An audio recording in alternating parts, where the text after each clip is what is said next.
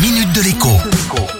Bonjour à tous. Depuis des mois, vous entendez quasiment tous les jours tomber des chiffres à la radio. Des chiffres destinés à tenter d'expliquer ce qui se passe tant sur le plan sanitaire que sur le plan économique.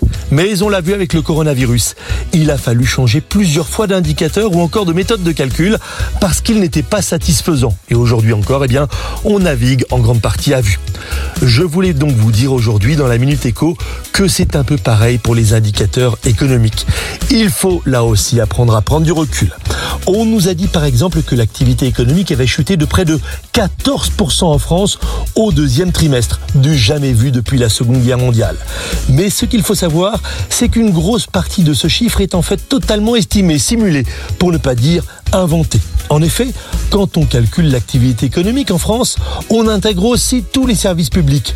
Or, comme une large partie ne produisent pas de biens ou de services, eh bien, on a décidé de simuler leur contribution au produit intérieur brut, le fameux PIB. Résultat, eh bien, la fermeture des écoles, l'arrêt des tribunaux, la baisse de l'activité de la police, tout cela a été comptabilisé dans la baisse du PIB. À l'inverse, on nous dit que l'activité a rebondi de 16% depuis le mois de juin.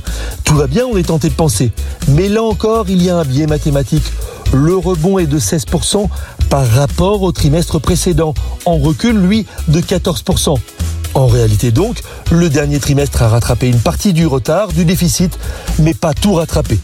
Pensez bien à tout cela la prochaine fois que vous entendrez des bons ou des mauvais chiffres. À lundi. La minute de l'écho avec Jean-Baptiste Giraud sur radioscoop.com et application mobile Radioscoop.